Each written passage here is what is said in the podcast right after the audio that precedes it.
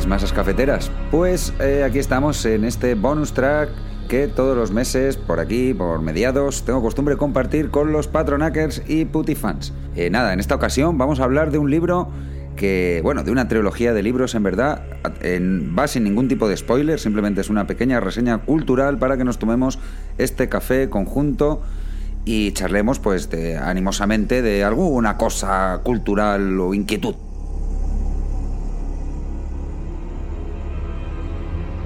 Voy a gastar estos minutejos en aportaros una reseña sobre la obra de ciencia ficción del escritor chino Liu Cixin titulada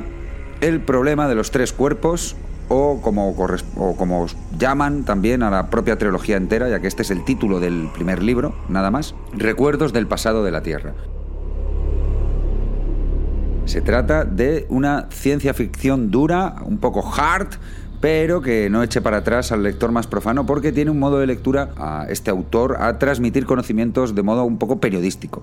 El tío es ingeniero en cuestión y con lo cual a veces cuando se mete a hablar de temas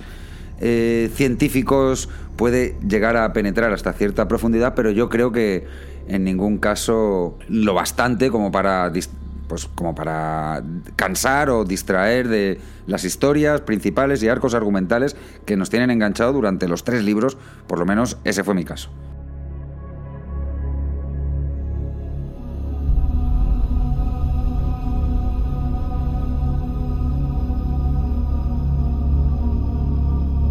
Comentar que esta fascinante y ambiciosa obra de ciencia ficción bien recuerda a algunos de los que el propio autor ha declarado como sus referentes, como Arthur C. Clarke o George Orwell. Yo, como buen carnaza de la ciencia ficción que puedo decir y admirador de, autores como los que él también referencia, como sobre todo Arthur C. Clarke, eh, tengo que decir que tiene un modo que sus ecos en su lectura son evidentes. O sea, de algún caso, eh, a mí, que ya os digo que soy hasta completista de Arthur C. Clarke, me he leído hasta la parte de atrás de los champús del baño del señor ese, me he leído todo de Arthur. Clarke, ¿vale? Pues eh, es evidente que este autor ha cogido mucho de su modo de transmitir, que de algún modo no deja de ser así, como para que no meteros miedo y que no temáis acercaros a la lectura de un modo muy periodístico. O sea, tiene una narrativa que no se adorna demasiado. Quizá el propio Liu se adorna bastante más y tiene así algunos recursos literatos más, más eh, elevados o ingeniosos, mientras que Arthur C. Clarke mantenía una visión muy periodística, o sea, te contaba los acontecimientos que tratan a la historia, pues como si fuera estuvieras leyendo el periódico, o sea, al final, por eso queda muy creíble su ciencia ficción. Y en este caso, el señor eh, Zixin, pues se adorna un poquito más, pero como también aporta mucho conocimiento cultural a través de su base de ingeniero, pues también mantiene un equilibrio de ciencia, ficción posible, digamos, de, dentro de los márgenes de que no deja de ser una obra de ficción, ¿vale? Y que habla de cosas pues muy bestias, muy humanistas, muy, muy sin querer hacer spoiler, pues eh, eh, que, hablan de temporalidades y de, y de a, niveles cósmicos. Entonces, pues, eh, pues a saber, ¿no? Pero bueno, pero sí que lo hace de un modo que te lo lees y, realmente te lo crees.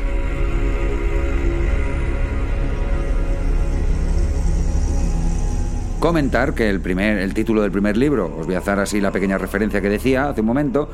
se titula El problema de los tres cuerpos, que es el que al final a modo popular ha dado nombre a la trilogía entera. Deciros que es el que menos me gustó, quizá, pero es absolutamente necesario para, pues, para entender la obra y, un poco pues, para que sientas ese despegue emocional que para mí fue, sin ninguna duda, El Bosque Oscuro, el cual me voló la cabeza, absolutamente. El segundo libro, o sea, el primero lo, disfruté como una, como una lectura interesante y chupi, pero el segundo fue como... y me tiré realmente durante un par de semanas eh, recomendándole esta obra a cualquier persona con la que me cruzara y mordiéndome las manos para no contar nada de las cosas que había y de las ideas locas, locas, locas que, había proyectado este segundo libro en, mi cabeza y, me hizo disfrutar muchísimo de su lectura. Por último, El fin de la muerte es el título del tercer libro, con el cual cierra la trilogía, que también es muy interesante. Eh, de, alguna manera se van concatenando algunas cosas. Se, permite algún alarde de estos que os comento Liu Cixin, mm, sin querer entrar en detalle, pero hace uso de un recurso así como el de una historia dentro de una historia, que normalmente me gusta mucho, pero que en, este caso, después de venir de un arraigo con personajes de, los dos libros anteriores, pues a mí no me. como que me, que, me lo pasé así un poco más. ¿vale? Más leído, más de por encima, porque yo quería saber los cierres de los arcos argumentales de historias que me había planteado y no que me abriera cosas nuevas, aunque entiendo que está justificado y que es una obra brillante en cualquier caso. Esto ha sido una punta a título personal y, en, y, es, una es una manera de, contar una historia total, pues hacer ese juego, ¿no? En esta, normalmente me gusta, ¿eh? cuando una historia dentro de una historia, dentro, me, suele hacer gracia ese tipo de recursos narrativos, pero en este caso, pues me, no sé, me pilló ya que ya me urgía, me, leí la trilogía de una tacada, me dio un arrebato de estos de engorilamiento lector que a veces pasan y me, y me, lo leí en un, en un plazo muy, muy rápido, no sé deciros ahora pero sí que tuve un flujo de lectura constante, como que me enganchó la historia y, y con la tontería pues ya llevaba dos libracos y ahora me y quizá el tercero, aunque aunque ya os digo que también me, parece una obra fantástica que bien merece eh, el tiempo y la atención. Pues me, me pilló ya que venga, quería el tema ya, venga ya, cuéntame las cosas ya, ¿sabes? Y, y sin que fuera defecto por parte del lector, quizás más desde mi posicionamiento un poco impaciente, pues no, no me, no me impactó tanto como el segundo, que ya os digo que eh, realmente me voló la cabeza y es por el que suelo ser cansino, pesadito y por el cual he decidido hacer eh, esta reseña, ya que me parece en su totalidad la trilogía de lo mejor que he leído en ciencia ficción desde, o de lo más que más me ha enervado y, movido la sangre que pues desde que leía Dune de adolescente, ¿sabes? Porque hasta cuando me dio por el rollo Arthur C. Clarke, ya por comentar aquí a título personal, pues me, me dio más de adulto ya, ¿no? Y me pilló y me pareció muy interesante y me, y me encanta. el encuentro con Rama y lo disfruté mucho y me dio mucha pena al final cuando se me acababa la saga de, esos libros de, Arthur C. Clarke. Este, en cambio, tenía esa necesidad de devorarlo, como os digo, por tal, pero es verdad que me, me puso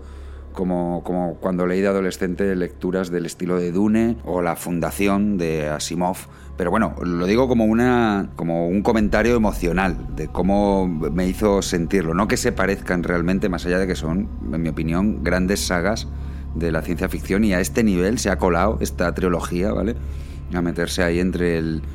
el, top free de, de, las sagas de ciencia ficción que, que, se han hecho, yo creo, o por lo menos en, en los últimos 20 años, eso seguro. También por comentar eh, algo interesante, por lo cual quizá os, apetezca eh, animaros a esta lectura, a esta trilogía, es porque por lo visto está previsto que Netflix lo haga en serie. Claro, alguno pues, también puede ser que digáis, ahora pues ya me espero. bueno, pues vosotros veréis, yo lo entiendo, depende. Pero sí, bueno, si os apetece tener ese, ese golpe lector, esta es, es una buena saga. Eh, y nada, y por lo visto Netflix tiene los derechos, incluso está trabajando conjuntamente con el propio autor, lo cual hace que pinte muy bien, porque en las obras donde suelen colaborar el propio autor de la obra original con los showrunners que van a adaptar eso a formato cinematográfico o televisivo, que encima en este caso resultan ser los dos eh, creadores del concepto televisivo de showrunners, que es como el término que se suele utilizar para esto de ni más ni menos que Juego de Tronos. Así que, pues, esos factores hacen que, pues, que esté un poco, pues, esperanzado y, ansioso por, por ver eh, qué es lo que pasa con, con esta serie. Y, incluso está teniendo ya cierta bomba y, y cierta repercusión mediática, más allá de, del impacto que fue este, este superventas del mundo editorial, a nivel mundial, que ha sido esto de, la trilogía de los, del problema de los tres cuerpos, sino que, eh, ahora se está hablando porque se está haciendo una serie y porque encima, pues a través de unos senadores americanos que han puesto el grito en el cielo en relación a unas declaraciones que hizo el autor a, una televisión china sobre un conflicto político que tienen allí, bueno, pues están metiendo con mucha presión y diciendo que de algún modo la obra, de modo civilino, intenta eh, enaltecer el Partido Comunista Chino cosa que no sé, quizá entre tanta información en el libro lo hizo y a mí se me pasó, pero a mí no me lo parece en absoluto que lo haga en el libro, me parece bastante humanista y, y el contexto sí que es en China y en, y en unos años donde tiene relación el, el, gobierno que, contemporáneo a la época que se cuenta, pero que no le veo yo ahí ni, ni que enaltezca ni nada, pero también, por lo visto, se refiere a unas declaraciones que hizo hace poco con respecto a un conflicto que hay allí y la acción del gobierno chino, que hay gente que aquí en Occidente ha puesto sobre la mesa como, como algo negativo y, parece ser que el autor, el, el señor Liu, pues cogió y, lo defendió, ¿no? Como en su punto de vista. Bueno, yo hace muchos años que aprendí a separar entre la personalidad del autor y la obra. Eh, al principio, reconozco antes, ¿no? Antes alguien tocaba un disco y ya me tenía que caer bien, además de que me gustara la canción. Hace ya muchos años que no, que aprendí a separar eso. Así que independientemente de los planteamientos políticos que pueda hacer Liu como persona en cualquier entrevista, en su obra no, no veo que cale. Mm, ya os digo, más allá de un pensamiento científico humanista, que es lo que a mí me cala de, si pudiera eh, recoger algo del autor eh, a través de su obra, ¿no? En este caso, si fuese así, pues sería algo más así, que, que fuera un rollo panfleto comunista o algo así. O sea, no, no lo es, está muy lejos de, de plantear, de centrarse tanto en, en temas políticos a, eh, a, ese nivel, a nivel de posicionamiento, sino más bien, pues cuenta cosas de, pues sí, pues, porque habla de gobiernos, habla del planeta Tierra, habla de cosas, ¿sabes? Así, de agencias de información y de inteligencia y cosas de estas, pero no creo que sea, no es un thriller político, para que me entendáis. Es otro tipo de historia.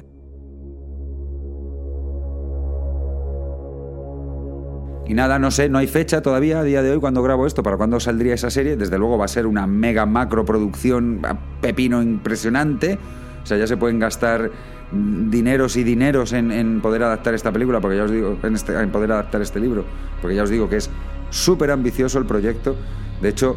Mm, por ejemplo, en, el tercer libro se dan casos de, de, escenas, eh, y bueno, en el segundo también, pero en el tercero sí que recuerdo, sin destripar nada, sí que os puedo decir que hay algún tipo de escena que, que, me parecerían absolutamente un reto poderla transcribir a la imaginación, ya que ya me conocéis, soy el imaginario, no se me suele dar mal proyectar imágenes en mi cabeza a través de lecturas o de lo que sea. Tengo, creo pensar que tengo bastante imaginación para muchas cosas. Y sí que mm, aún notaba como forzar la maquinaria de proyectar en, mi cerebro qué quería, de, cómo, cómo expresaría yo eso en imágenes que me está contando, porque, porque estaba en, en unos puntos de, de entendimiento tan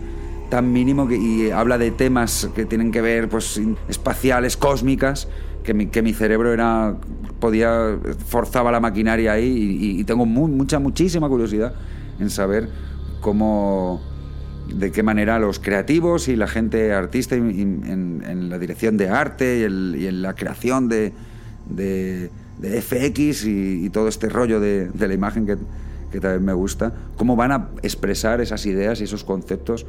en, así, en 16 novenos y en una pantalla para que lo disfrutemos nosotros.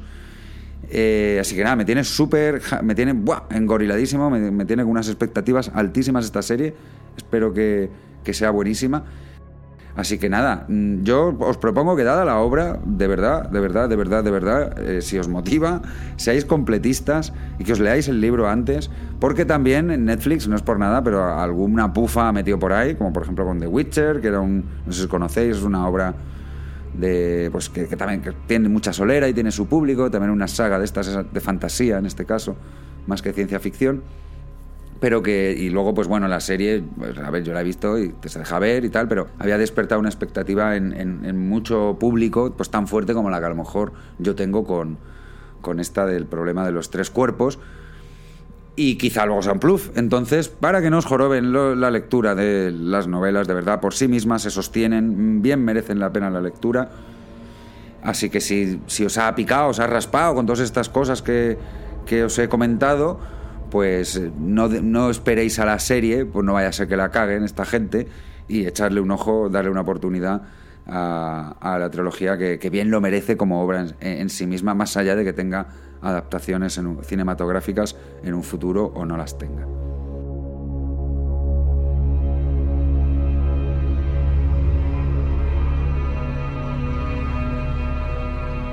Bueno, y dejadme deciros por ultimísimo, que si no es bastante que os lo recomiende vuestro amigo el imaginario,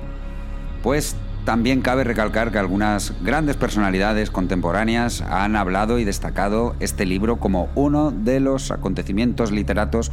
más estimulantes e interesantes que habían leído en las últimas épocas y años. Es el caso del expresidente Barack Obama y también el fundador de Facebook, eh, Mark eh, Zuckerberg, pues tanto mi querido Barack como mi querido Mark Zuckerberg, bien en diferentes entrevistas o círculos de lectores, han destacado esta obra pues como eso que he comentado, como una obra de gran impacto y de gran calidad. Así que ya sabéis, vuestros amigos Barack, Mark y el Jesús os recomiendan esta lectura profundamente. Y bueno, más allá de mis complejos napoleónicos, sí que os me voy a despedir ya. Que este cafelito que hemos disfrutado juntos, espero que os sirva, que os haya entretenido y sacado un rato de vuestra ajetreada cotidianidad y que sepáis que estoy muy, muy, muy agradecido, como siempre digo, a que apoyéis este podcast mediante vuestra financiación, con la cual estamos llegando a un montón de gente, tengo que decirlo, y también... Pues recordaros que ya en un par de semanitas recibiréis vuestra buena dosis, vuestra chuta de Visuals for the Masses. Así que nada, un abrazo. Se despide de vosotros el vallado y trisolar imaginario. Un abrazo muy grande.